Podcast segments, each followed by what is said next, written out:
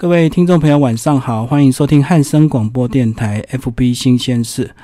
每一次都要带给听众朋友不一样的新知识。今天呢，为您介绍一个职业。这个职业呢，也许你觉得很一般的音乐老师，可是他是专门教陶笛的音乐老师，而且人长得很漂亮。陈若仪，哎，若仪你好。你好，各位听众朋友，大家好。呃，若仪，那个先问一个比较通俗的问题哦，当陶笛老师赚得到钱吗？不是一般的音乐老师都是教钢琴、教长笛，对，比较热门，对不对？对，当然是赚得到钱啦。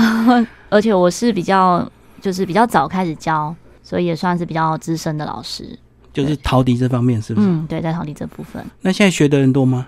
现在学的人算蛮多的，我自己的学生是算蛮多的。我以主要是以教成人为主。那他跟口琴哪一个比较好学？嗯，各有各的易学跟不容易学的地方。对，口琴的话，他们的原理是不一样。口琴不需要用到手指，哦，那它是有吹吸，然后位置的不同。那陶笛的话，它都是以吹奏吐气为主，然后会用到手指，就是双手的手指。所以各有各的，有些人口琴吹得很好，可他可能觉得陶笛很难吹；那有的人是觉得陶笛很容易上手，然后口琴不好吹奏这样。那一般他们学陶笛最大的理由是什么？觉得容易携带，然后随时可以秀一下。对，随时走到哪里哪里都有音乐这样子。嗯嗯。那一般这个成年人大概要学到多久才能够很流利的至少吹出一首？至少吹出一首，第一堂课就可以了。包括像我现在每个月都会办一一场体验课程，体验课程里面可能短短的两个小时，你就会吹好几首歌。那最久的，我现在的学生团体课程里面最久的，他其实已经学了十年了。所以没有说一定是学多久，因为一直都有学习是无止境的，一直都会有可以学习的东西。陶笛他吹奏的话是独奏好玩还是团体一起好玩？各有各的好玩的地方。独奏的话，像很多人可能吹陶笛就自娱于人，然后像我自己的学生有一些也会，呃，在他爬山呐，还是去不同地方就带着陶笛，然后在山中可以吹陶笛，或者是出国的时候也带着陶笛。那合奏的话，就是像现在我学的比较久的几个班级，他们都是以合奏为主，就会有不同的分布，然后来吹合奏。当然要吹陶笛，首先就是乐器的部分了。嗯，那是不是跟听众朋友介绍一下？好像有六孔、十二孔。嗯，对。现在一般常见到的陶笛有几种种类，常见的就在观光地区会看到的造型陶笛，就是它长长得可能像一些车子啊、手机啊，可爱的对可爱的造型。那可是它是没有音准的，它只有相对音，但是没有固定调。像这样的乐器，它适合玩乐，因为很便宜，一个大概一百块。可是不适合拿来当学习用，因为会影响你的音感，因为它的音不是那么准。再来的话就是六孔、十二孔跟副管陶笛。六孔陶笛就常我们看到那种圆形、蛋形，可能很多小朋友挂在脖子上啊，这样子可以吹奏的。就是六孔陶笛，那这种六孔陶笛是英国人发明的。那十二孔陶笛就是枪形陶笛，最早呢是意大利人发明的十个孔，然后十孔陶笛。陶笛的英文名字叫做 ocarina，ocarina 就是意大利文可爱的小鹅的意思，oka 就是小鹅，对，然后 ocarina 就是可爱的小鹅，是日本人后来改良成十二个孔。那再来，在二零零七年开始有比较普及的，就是副管陶笛，就它不止一个吹嘴，它可以有两到三个、四个的吹嘴，所以让陶笛的音域更广、更扩充这样子。对，可是以现在学习来讲，可能国小还有一些单位或者是幼稚园，他们是学六孔为主，可是大部分都是以十二孔陶笛为主，或者是副管陶笛，因为音域比较广，能够吹奏的歌曲比较多。现在好像很多国小他们常在练习，就质地，嗯，然后塑胶又便宜，嗯，对，然后又容易上手，对对对。那现在有国小在推陶笛吗？也有啊，对，有一些国小是呃有把陶笛纳入音乐课程，然后都是从六孔开始，有些是六孔，有些是十二孔，看学校的经费或者是家长们的意愿这样。那也有幼稚园就开始学的，幼稚园的话就都以六孔为主。这样子的话，如果要学陶笛是。一定要跟老师，还是可以自学？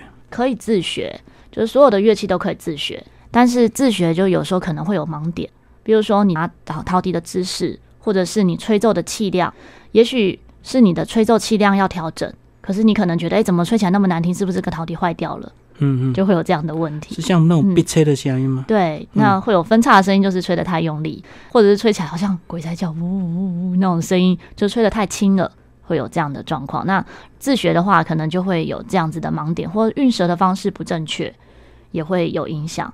那如果跟老师上课的话，就是可能这些地方老师会调整，你不用花很多的时间在前面摸索。像我自己就常常会遇到已经学一段时间的学生，然后再来找我上课，或是有的是很远地方来，他那个地方是没有陶笛可以学习的，那他们后来的调整会很辛苦，因为已经养成一些错误的习惯。对，那要打掉重来。武侠里面打掉重来好像很容易哦，可是，在乐器上面，他已经养成一些习惯，要打掉再重来是很辛苦的。那你刚刚讲的这个太用力跟太轻哦，那嗯，你是不是要示范一下、嗯，好 什么叫太用力，什么叫太轻？像你可能听到那种小朋友吹就。好，现在听众朋友应该觉得很痛苦哈，这就是太用力了。这是正常的，吹得太轻就。像有些人初学的时候，他想说啊，吹小声一点，不要影响到家人，哦，就吹这种小小声的。我说你这样吹才更可怕，因为别人会觉得哇，是发生什么事情，还是有什么东西出现这样子。所以它不是按对孔用力吹就对了。对，按对孔是基本的，嗯就是你孔有盖满，这是基本的。再来跟你的气量有关系。像吹奏陶笛有三件很重要的事情，就是运舌、运气跟运指，就舌、气、指。你的舌头每一个音都要都要运舌，才会有标准的咬字，就像我们讲话要标准咬字一样。如果我今天吹奏是，跟一个前面就是没有韵舌，后面是有韵舌，是那就像咬字清不清楚一样。好，那再来运气，陶笛其实不用用到很多的气，可是，在有些曲子很长的音的时候，我们就要比较充足饱满的气。那我们的胸腔跟腹腔哪一个比较大？肚子对，没错，就是肚子比较大，所以我们要把气吸到肚子里面，就要用腹式呼吸法。所以我们的运气的部分，不是那个中乐透运气很好那个运气。再来运指，就是手指要灵活，所以吹陶笛的话，也可以帮助手指灵活。对，就这三个部分是可以分开练习的。记得我们好像前几年大家很疯陶笛哦，嗯，因为那时候在南部的话，有谢长廷有在推动陶笛，然后台湾的话就是游学志阿志老师他有发行了不同张专辑，对，所以那一阵子蜂巢唱片也很主推陶笛陶笛音乐，那在很多节目的配乐就会听得到陶笛的音乐，那现在嘞？现在也还是有啊。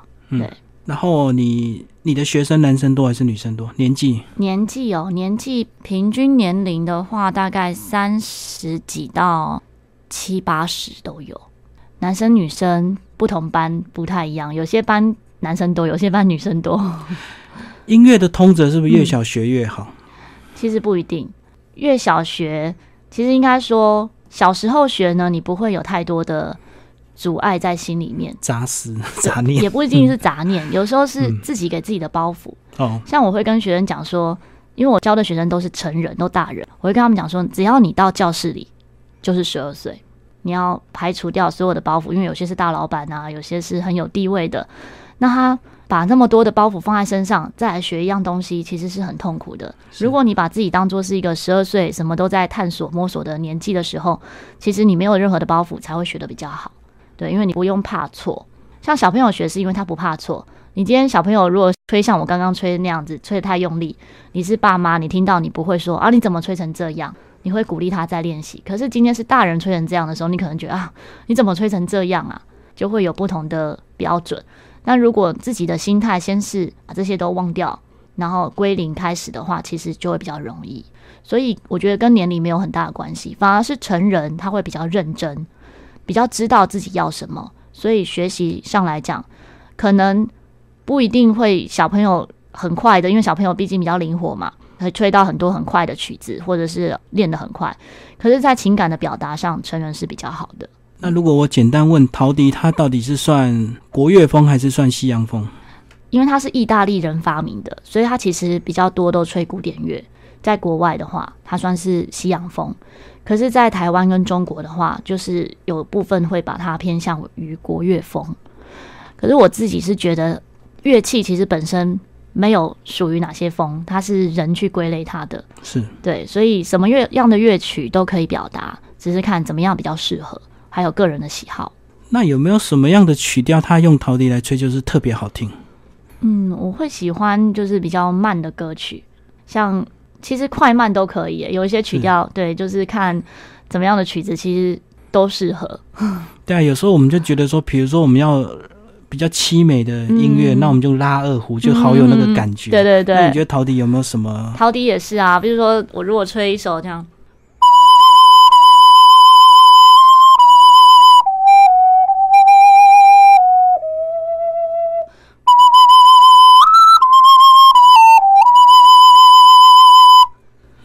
觉得很凄美。美？可是如果我吹，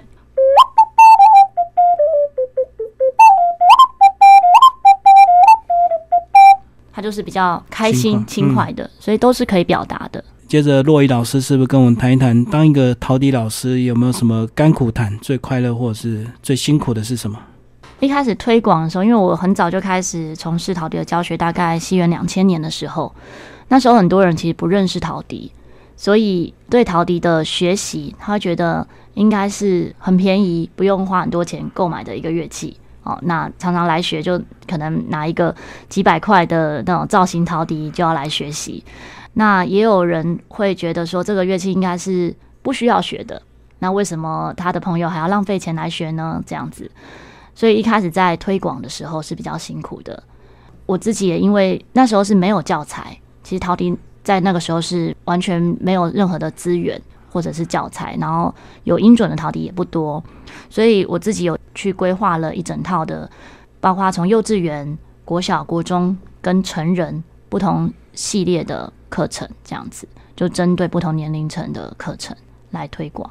你讲这个有音准的陶笛哦，那嗯如果以一个初学者，在他不是那么了解的情况之下，他可能会觉得几百块陶笛就能用，嗯那结果一跟你上课，马上就要买到可能一千块或两千块，就会觉得，哎，老师是不是要赚陶笛的钱？嗯有这种现象吗？其实应该说换一个想法，所有的乐器基本上你学钢琴不可能买一个几千块的钢琴吧？对，不同的乐器它有不同的价值。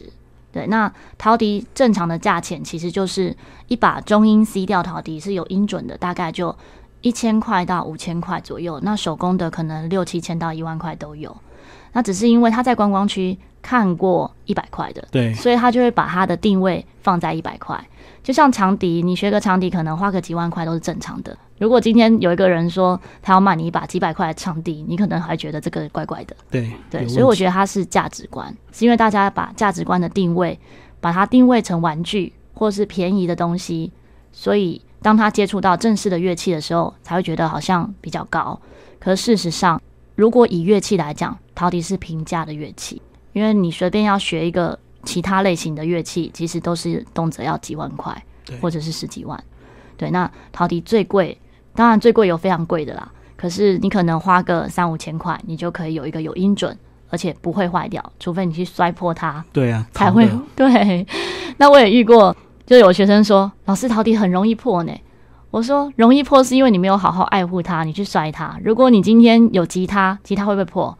你摔了会破嘛？钢琴会不会破？是因为你搬不动啊。如果你搬得动，它可能也会破。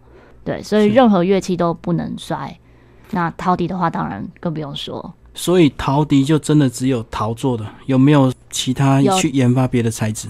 像有塑胶的陶笛，它就不容易破。那塑胶的话呢，它适合已经会吹的人吹奏，因为塑胶不吸水，所以很多人会认为啊，塑胶的就初学者或小朋友来吹奏。最适合对摔不破这样。对，可是当然你用力摔，就像塑胶碗，它还是会破啊。可是它因为它不吸水，所以它可能寿命不长。它吹一段时间之后，你就觉得音音色越来越难听。所以一般如果我是真的要有要学习，我自己的学生几乎都是买陶土的，不会买塑胶，因为陶土的话，它的音质会比较好，然后寿命也比较长。那一个初学者，他第一把陶笛应该怎么挑？嗯，第一把的话，当然是以音准为主，就是他要选择的是有音准的乐器。那么可以在陶笛专卖店购买，然后专卖店的店员也会为你介绍。然后再来就手感跟外形，因为不同的厂牌它的外形就不太一样，或颜色啊不太一样。当然，如果你都不知道、听不出来，你就先选一把你知道有音准，然后看起来有喜欢的，这是最重要的。对，这是基本的。那不是还有分调吗？嗯，从 C 调开始，就是陶笛的学习，因为所有的教材几乎都是以 C 调的乐器来第一做示范。把就是从 C 调对中音 C 调，中音 C 调。中音 C 调的陶笛，那不管六孔或十二孔都可以。那低音跟高音是大概什么程度才会练到？低音跟高音在独奏来讲的话，其实不管是独奏或合奏，其实都用得到。只是独奏来讲的话，可能在不同的曲子曲子的中间，可能它换音域的时候，我们就会用到不同调性的。那合奏来讲的话，就是可能在搭配合奏，呃，有不同声部的合奏的时候，可能就会第一步、第二步会用到中高音的，三四步或更多声部到七个声部的时候，它其他声部就是用到低音的陶笛。那陶笛的种类的话，以那个大小来讲的话，就是分为三个调性：C 调、F 调跟 G 调。高音的三把就是高音 C、高音 G、高音 F；中音 C、中音 G、中音 F；然后低音 C、低音 G、低音的 F，还有最低音的贝斯的十 C。就我们在台湾会用数字来讲，就一 C、二 G、三 F、四 C、五 G、六 F、七 C、八 G、九 F 到十 C 这样。好，那嗯陶笛它平常有没有什么保存的诀窍？比如说它需要放到除湿吗？还是嗯正常常温放着就好了？正常就可以了。好，那使用后有没有需要保养、使用后清洁？应该说吹奏前一定要漱口或刷牙。如果你有吃东西的话，嗯，因为吹奏类的乐器，那我觉得我我很喜欢陶笛，就是它清洁非常方便。如果像长笛或萨斯风，你吹完就要清口水，可是陶笛因为它会吸水，所以如果你自己不是因为有吃了很多食物然后吹进去的话，一般来讲不用太去清洁它。那如果真的是要消毒的话，你用百分之七十五的酒精喷吹嘴就可以了。就杀菌消毒。可是有一些陶笛的表面是上漆的哦，它像日本做的陶笛，它表面是上漆，就不适合用酒精，你就用湿纸巾或者是干布来擦拭就可以了，所以它里面是不用不用清洁保。养，对，嗯嗯就是只有吹嘴的地方稍微清洁一下就好。嗯，那会不会因为它使用的时间长，造成它音准的偏差？不会，会越吹越好听。哦，真的吗？对比较温润。对，是是大部分的乐器都是会越弹奏越演奏会越好听。正常的寿命，假如不衰的情况之下，它有所谓的寿命吗？可以到目前，因为陶笛的历史大概一百多年，有一百多年前的陶笛到现在还 OK，都可以吹奏。当然，我们可能是收藏，不会拿来吹是这样子。是是。陶笛在国外它的发展是什么？陶笛目前的话，当然它起源就是意大利跟英国嘛，可是目前亚洲发展的比欧洲更广，就是推广的更广。在亚洲地区的话，日本算是很早的，日本、韩国、香港，然后中国都有陶笛的发展，近几年都很旺盛这样子。那不同国家的属性就不太一样，像在日本的话，它平均，因为我们有在不同国家演奏，然后有一次我就在跟一个日本演奏家聊到说，他在问我台湾大概平均吹陶笛的年龄，然后我就也反问他嘛，他说大概六十岁到八十岁，我就想说怎么可能？嗯。怎么可能？年纪这么长？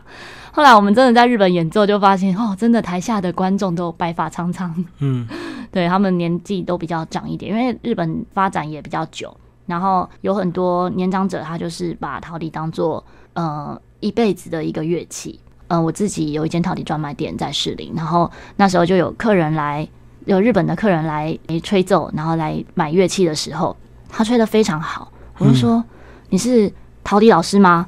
他说不是。我想说哇，不是陶笛老师怎么吹的这么好？我问他你吹多久了？他说我吹四十年了。哦，是对是，嗯嗯，那在韩国的话呢，它比较多的是团体。韩国的话就有很多的陶笛乐团，然后比较多都是妇女在吹奏，可能家庭主妇，然后就组成一个一个的陶笛乐团这样。在中国的话呢，比较是有一部分早期的话都是发展比较像接近国乐风，因为有很多可能吹奏中国笛啊、洞箫，就其他国乐类吹奏乐器的，然后转到陶笛。嗯嗯，所以他们的风格就比较是民乐，对中国风。那在香港，香港的风格就跟台湾比较接近一点。一般你现在在推广，就是以初学者来讲，他们一开始都会接触什么样的曲，开始来练习？曲子会先以流行歌，就是大家耳熟能详的流行歌曲，古典乐也有，然后呃西洋老歌，其实各式各样。我自己的课程规划是都会让学生接触，因为不同乐曲的风格都有可以学习的地方，所以可能有耳熟能详，也有像比较有趣的是，我会教小朋友老歌，嗯，台语老歌，或者是他没有听过的歌，那我会教成人流行歌，因为这样会有另外一层的意义，他跟其他年龄层的人就会有更多的互动。像老人家，他可能会吹周杰伦的歌，哇，他的家的小孙女还是 他的小孩就会觉得，哇，你好酷哦，你怎么会吹这样的曲子？那小朋友呢，他会吹一些老歌的话，在家里面家庭聚会中就可以表达这些曲子。那乐器有很多种，为什么你当初会选择陶笛？有特别的原因吗？一开始早期最早就是从小学钢琴，然后可是钢琴不能带着走。是啊，那我弟弟呢，他很会吹口哨，吹口哨就不用任何乐器啊，到哪里就可以吹。然后有些人很会唱歌，我觉得哇，怎么大家都有一个很很厉害的一项，不用任何一个乐器就可以随时有音乐。当我发现陶笛的时候，我觉得它就是我生命中的乐器，因为我可以走到哪就吹到哪。对，然后也会觉得很希望是可能吹着乐器，然后所有的小动物就会靠近这种感觉。嗯，对。那吹奏陶笛之后，其实真的就是带着陶笛上山下海。像我每个学期会办一些户外的活动，就带着学生可能去爬山，或者是之前我参加永渡日月潭的时候，我就是带着陶笛横渡日月潭，然后在日月潭中间吹陶笛。对，呃，如果今天你我是弹乌克丽或者是吹萨克斯风，我可能就很难做这样的事情，所以我觉得很开心，就是有这个乐器。那你随身携带几把陶笛？不一定的，看包包的大小。对。然后跟你最久的学生有多久？最久的学生十几年了，一直在跟你学。对，然后也有一些是陆陆续续，就可能他有事情暂停，又再回来，也有。那你都在社大教吗？嗯，有在社区大学，也有在音乐教室，那有在公司行号。哦，所以公司行号也是可以团体开班这样。对，公司行号有一些他们是利用中午午休的时间，然后他们会有那个服委会嘛。是，就是会有经费，有些公司有经费，然后让他们开设社团，所以他们就利用中午吃饭或休息的时间来学习。所以你等于是社团指导老师，对，就是社团指导午休这样一个小时。对，嗯，然后也有在市长基金会跟启明学校，像市长基金会就是固定每个礼拜都会有在市长基金会，然后启明学校就是学校的社团。那他们应该比较特殊，是不是教法就有些不一样？你说视障他就看不到谱了。对，他们的教法就跟一般看谱吹奏的人吹奏方式就完全不同。他们会比较辛苦，因为所有的乐谱都要用背的，那所有的吹奏方式都要用形容的，所以我可能一件事情的表达，一首乐曲的感觉，或者是一些音符的吹奏，就是要一直形容到他理解。对，像我曾经遇过。有视障学生，像我们现在我们都有学过的 t 呢，我们会念注音符号。嗯，那有学生他完全没有办法念突这个音，可是陶笛的韵舌很重要，都要念突突突，舌头才有韵舌。他光是念突这个发音就练了三个月。就是他如果练不出来，他就吹不出来，他就会吹的不是那么好听。嗯，可是后来发现，因为他天生就视障，所以他没有真的练过咬字。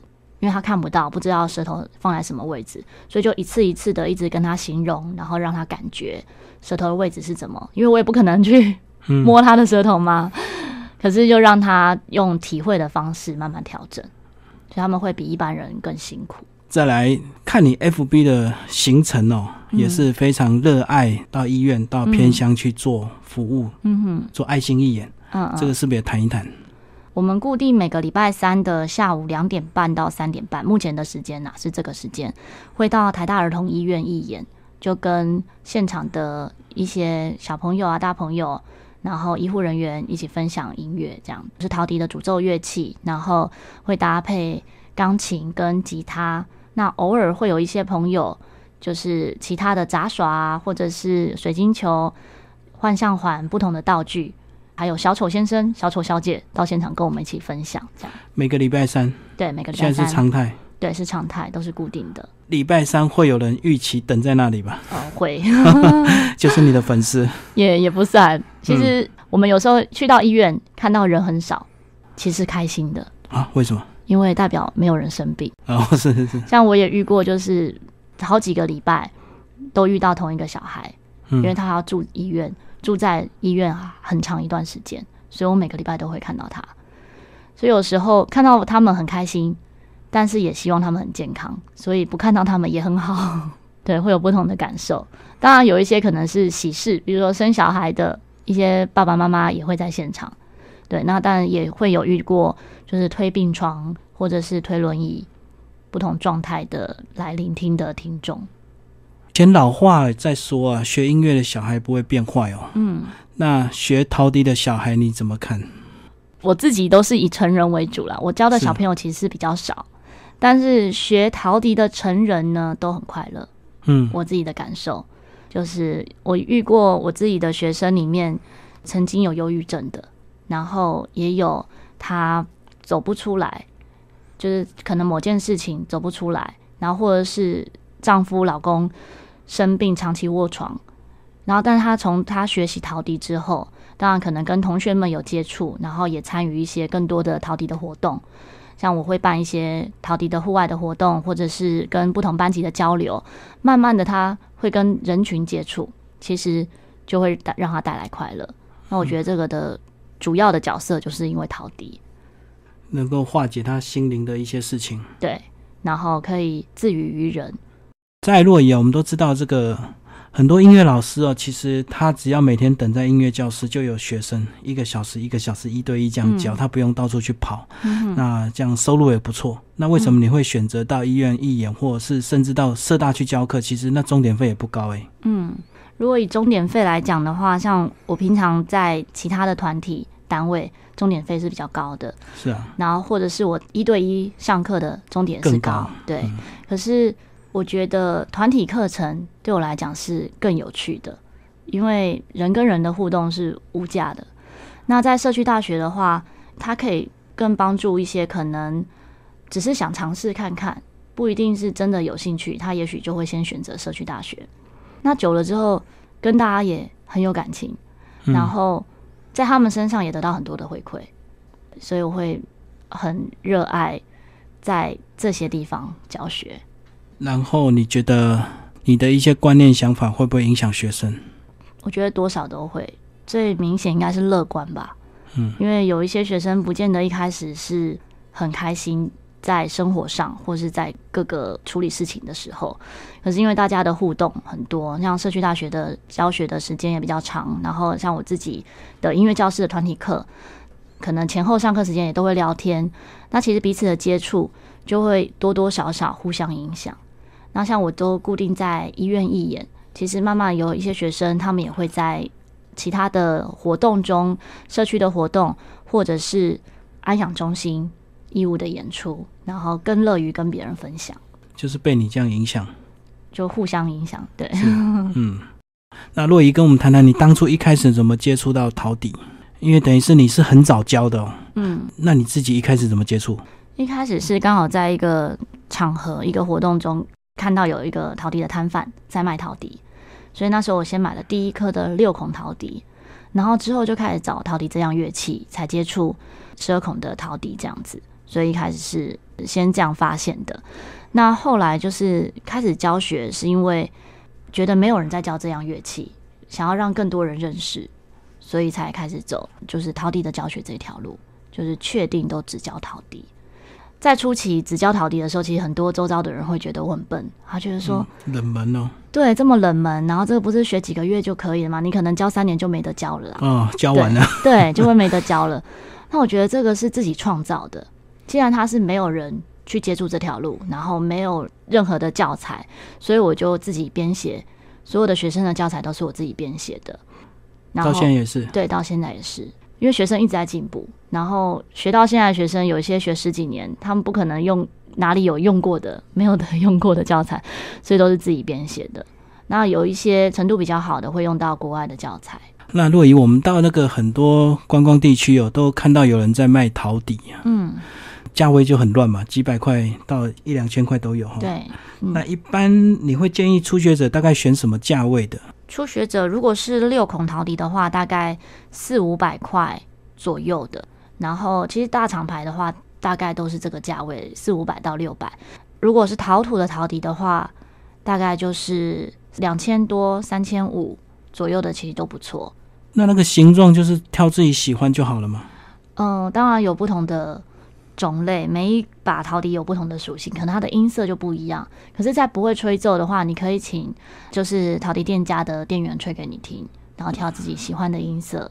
那台湾有陶笛专卖店吗？台湾在九份跟莺歌有陶笛阿志的陶笛专卖店，在观光区的地方。那在士林夜市这边呢，也有一间叫健谈乐器，它也是陶笛专卖店。那健谈乐器它的陶笛的种类大概有一两百种，就是各个厂牌都有。那如果有去逛夜市，其实也可以去，就是去看看，就是看看不同种类大小的陶笛。我印象看到很多海报都会说买乐器就送课程啊。嗯哼，那陶笛有没有这样子的这种方式啊？嗯，其实当然都是羊毛出在羊身上，对。可是我们目前因为刚好有在推广，因为我出一本教材叫《完全入门二十四课》，就是陶笛的部分。那它就是针对可以自学。那因为早期我在刚出这套教材之后，就遇到很多读者写信来问，就写 email 或者是在 FB 上面留言，就说他怎么看不懂，或者不会吹、不会运舌什么的。我说：“哎，书上有 DVD 也有讲的很清楚啊，你哪里看不懂？你从哪里开始看？”他说：“我从第九课开始看。”我说：“你为什么不从第一课开始看呢？”他说：“因为我喜欢第九课那首歌。”哦，就常常遇到很多自学的人有不同的问题，所以像我每个月都会开一堂的陶笛体验课。那体验课呢，就是陶笛的课程加上陶笛，然后跟书本，它就会有一个很优惠的价钱，等于那一间乐器行的老板赞助的贴补这个费用，所以它整体的费用就很便宜。就是那一堂课。就是一个费用，然后就包含体验，包含那个书，包含 DVD。对，没错。那你就直接讲多少钱就好了，讲。因为有不同的陶笛，就会有不同价钱。最便宜的话大概是五百块。就是上一堂体验课缴五百块，送你一个陶笛，送你一本书，送你一个 DVD。嗯哼。最便宜的话大概从几百块到一千多块。那比较好的陶笛，就是有日本的陶笛的话，大概是五六千块。所以是看你选择的陶笛是哪一种。所以搭配上那个体验课来买陶笛还是蛮划算，对对？没错。目的也是希望能够参加后续的课程。嗯，或者是他自学的话会比较有方向。嗯，因为如果他想要体验看看，可是他一开始自己摸索就吹的哩哩啦啦、乱七八糟，他可能很快就会放弃了。对。可是如果一开始是正确的方式，他自己日后要再自学就会比较容易。那你所谓的每个月一次是有固定的日期吗？目前没有固定的日期，嗯，对，但是在健谈乐器的粉丝页上面都会有相关的讯息。利用假日还是平常晚上？嗯，是假日，假日，对，会排在假日。对，你本身也有经营粉丝业哦，那人气也蛮高的。那你的课程也是很火热，那是不是跟听众朋友谈一下，你上课有什么秘密吗？应该说，可能是让学生们感觉是在玩游戏一样。因为我自己从小就是童军，是，然后很喜欢团康活动，所以我会把一些跟音乐有关的游戏这些元素呢放在课程里面。所以像有时候讲乐理，乐理可能是很枯燥，一般人会认为它哦可以不要学啊，就不学这样。那可是乐理的课程或者是体验拍子啊、节奏这些，我就会跟游戏有关联。所以学生们在学习的时候，他可能觉得他在玩游戏，不管是大人还是小朋友。他不会觉得说他在学很生硬的东西。你可以举例吗？嗯，举例来说呢，像一些手指的游戏，这可能在听众朋友很难去体会哈。就是手指的游戏，虽然表面上它是手指，可是它是灵活到我们的末梢，然后跟吹奏陶笛会有关联。对对。所以最后我可能会带一个手指操，然后让大家可以灵活又放松，在网络上面可以搜寻得到。就是如果在 YouTube 上面呢，搜寻早上起床做早操，但是一般来讲都是一只手指头的版本。我是从一只手指头到五只手指头，五个手指头做早操，对，哇，那很难。一只、两只、三只、四只、五只，嗯，对，所以当然不是只有这一个，就有不同的。这在初学的阶段会比较多的游戏，那到就是慢慢进阶的时候，每一个阶段学习的课程就又不一样。从可能游戏的带入乐理。然后再让他们慢慢愿意接受比较艰深的一些乐理啊，或者是音乐。那个社大是每学期都要做成果展，对。那你们都怎么表演？嗯，表演早期的话就是可能有伴奏音乐，然后吹一些大家耳熟能详的一些流行歌曲。那现在来说的话，就是以合奏，他们就是像一个像人声的合奏乐团、合唱团，大家比较容易理解。可是所有的声部。换成陶笛这样子的方式来合奏。你说你从两千年就开始教，嗯，那现在二零一五已经十五年了。嗯，这十五年来，你是不是每天都在这样跑课程？嗯，不会觉得很辛苦吗？不会，觉得很有趣。我最长的时间大概从早上七点一直上课到晚上十一点，就是十几个小时。可是每一堂课都觉得，因为都遇到不同的人，对，所以每一堂课都很新鲜有趣，就不会觉得累。在我刚开始教学的时候，有一个学生呢就跟我说：“老师，我上你的课啊，就会觉得每天都很开心，因为你很有活力，所以让我们也都充满活力。但是哈，我觉得你这样子撑不了三年呐，你的热情就没有了。但我觉得并不是这样，因为我真的非常热爱这样工作，非常热爱教学，然后甚至也不觉得它是工作，所以到现在十五年，我觉得对每一堂课都一样是充满热情的。你知道有些老师，他如果说比较没有那么认真的老师，他可能就同一套教材，不同的地方一直教就好了，对，换学生就好了。嗯嗯，那你觉得你是这样吗？我不是，因为我曾经有学生是他一个个人，而且不止一个学生，他可能我每一个班都去上课，他都跟了。对，所以我遇过，就是那一年我刚好同一个礼拜有两堂的初级课。但因为他两堂初级课都去上，所以我那一年的两堂初级课本来应该是相同程度，我教的内容是完全不同。嗯，因为我觉得任何一个学生都不能被忽略。他虽然要上两堂课，他自己的决定要上两堂课，但我还是都教不同的内容，让他也可以学到不同的东西。所以你编了两套不同的初级课程，不止两套哦，好几套，非常套。嗯嗯因为我觉得一直在教重复的东西是很无聊的，所以就会一直编写不同类型的内容。那谈谈你的独奏会。嗯，两年前是第一场的独奏会，在二零一三年的时候，就是《Sweet Dream》，就是在讲到比较多跟我人生中任何第一次的体验有关的音乐。那今年的话是《陶笛精灵的诞生》。那这一次呢，有邀请到小山金子，就是一个日本的陶笛演奏家，然后也请了两位的编曲的老师，一位是曾经获得两次金曲奖的周月成老师，然后跟一位是专门在写配乐的陈明仪老师，这两位老师来为陶笛编写适合的曲子，所以这场演奏会呢会比较有故事性，就是所有的乐曲呢会有个故事来包装，当然这些故事呢又很多的真实在里面。那你觉得你两年前跟两年后，嗯跟现在马上就要举行这个音乐会，你觉得你差别在哪里？会紧张吗？嗯，准备的过程应该不能说紧张，一样都会很用心在准备。那紧张是难免的，是，对，因为重视这件事情。那我觉得不太一样的是内容，因为会希望多一点的创作的东西。可是，一般的观众其实是会是期待听到熟悉的乐曲，就像我们在儿医一些医院义演，大家都会喜欢耳熟能详的歌曲。可是，一个乐器要进步，我觉得是需要创作的，因为你要编写一些新的元素，才可以让这项乐器有它自己的东西。所以这次其实我花比较多的经费都是在编曲上面。一开始在售票的时候，其实就有很多人回馈说啊啊，都是没听过的歌，我没有兴趣。嗯，可是我觉得总是会有欣赏他的人。是，对，时间地点也讲一下。呃，时间的话是七月四号礼拜六的晚上六点四十入场，七点半开演，然后在西门红楼的二楼剧场。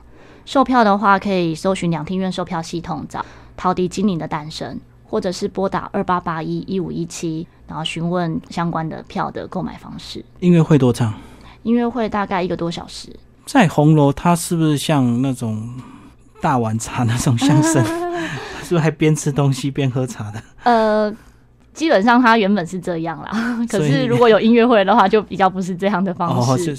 对，但是它是一个古迹，所以我觉得它很特别。嗯，观众的反应也蛮两极的啦。有些人会觉得啊，走那个地板那个有发出声音，看起来好像快垮了。可是也有观众觉得哇，在那么古色古香的地方，然后又是个古迹，感觉很特别这样子。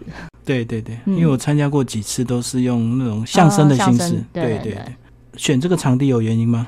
嗯，我觉得它就是古迹，所以很特别，所以喜欢这场地。刚好第一场的时候也是在这个地方，哦，两年前也是在这对，也是在这个地方，所以觉得它大家交通也方便，因为就到西门捷运站，所以很容易过去。那嗯两年前当时的售票情况怎么样？当时的售票是全部卖光，卖光。对。那今年有把握吗？今年不太确定。